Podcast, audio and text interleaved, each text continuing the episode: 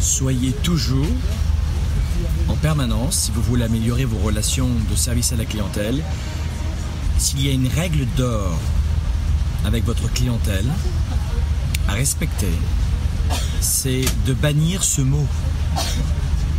Trois lettres à ne pas prononcer. N, O, N. Non. Ce mot non, si vous voulez développer considérablement votre service à la clientèle, vous soyez dans le domaine manufacturier, service, peu importe, c'est un mot qui va directement confronter Messieurs, bonjour, votre client. commandant de bord Yves Machavoine. Je suis très heureux de vous accueillir à bord de ce Boeing 787 euh, Dreamliner à destination de Montréal. Notre départ s'il y a un mot que vous devez bannir pour votre service à la clientèle, c'est ce mot qui... Non. Le- les trois lettres, vous les laissez tomber. Je vais vous dire pourquoi, parce qu'en fait, vous confrontez directement votre client et vous l'opposez Madame, directement. Monsieur, au nom du commandant de bord, Euh. Monsieur Machavoine, nous vous souhaitons la bienvenue à bord d'Air France. Bon, j'avoue que les messages- sont nombreux au décalage. Je, vais, je peux y aller? Tout l'équipage est heureux d'être en votre compagnie et s'assurera de votre sécurité ainsi Bon. que de votre bien-être durant ce voyage. Attendre, hein. Là, la compagnie dans laquelle je voyage aujourd'hui, c'est Air France. Je peux vous dire que c'est pas du tout une promotion. C'est juste parce que j'utilise cette compagnie pour rentrer d'Europe euh, chez moi à Montréal. Et devant moi, il y a un passager qui a tapé un scandale parce que ici en business, les espaces cabines ont changé. Voyez ça, ça. Et en fait, pour la première fois en business, on peut voyager allongé complètement. Ce qui veut dire que vous avez et les pieds qui sont un petit peu comme ça. En clair, c'est quoi? C'est le changement. Et ce monsieur qui est âgé a tout à fait le droit de protester, d'être étonné, de ne pas être très content et même bon, de taper entre guillemets euh, sa colère. Avec respect évidemment, c'est ce qu'il a fait. Mais ce que je veux vous dire, c'est que l'hôtesse est la parfaite démonstration de ce que vous devez faire pour développer votre clientèle, vos partenaires, professionnels ou pas, pour croître, pour progresser.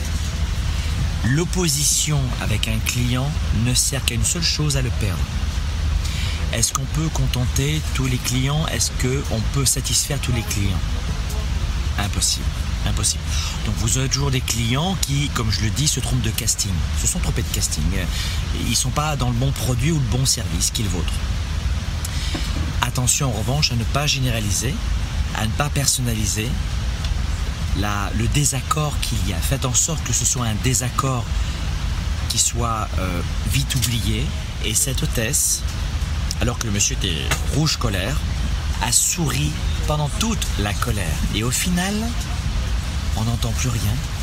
Le monsieur est revenu dans sa position de colère à quelque chose de beaucoup plus serein. Merci mille fois. À quelque chose de beaucoup plus serein. Ah, C'est chaud. Quelque chose de beaucoup plus serein. Et du coup, la compagnie aérienne probablement n'a pas perdu ce client qui va juste découvrir la nouvelle disposition des cabines. Pourquoi est-ce que je vous fais cette vidéo? Si vous ne connaissez pas, renseignez-vous qui on, qui on est. On est une entreprise de coaching et de formation pour les leaders et les entrepreneurs dans le monde. On organise de magnifiques événements en public, mais aussi des programmes internet, etc. Et euh, dans 70% de notre clientèle, nous avons des TPE et des PME. Et la plupart d'entre vous, quand vous parvenez à avoir suffisamment de confiance en vous pour créer une entreprise, pour changer de travail, c'est beaucoup plus complexe, et c'est ce que j'entends souvent, de faire croître l'entreprise sur la durée, au bout de 3, 4, 5 ans, voire 10 ans. Et difficile aussi de maintenir un poste et d'avoir un avancement dans un poste.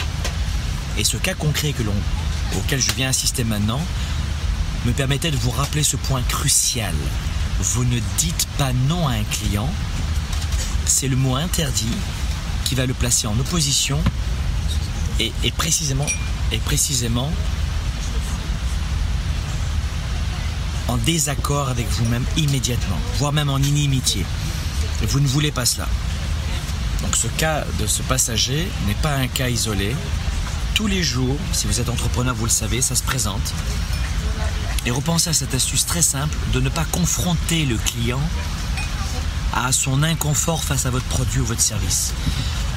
Faites en sorte en revanche de vous dire que c'est simplement une objection, une incompréhension, qui va simplement demander peut-être plus d'informations et une meilleure attitude. Le non est le choix d'une meilleure attitude. Refuser et ne pas dire non, c'est accepter d'informer. Merci, merci. D'informer et de coacher le client. Mesdames et messieurs, bonjour, ici votre Voilà. commandant de bord.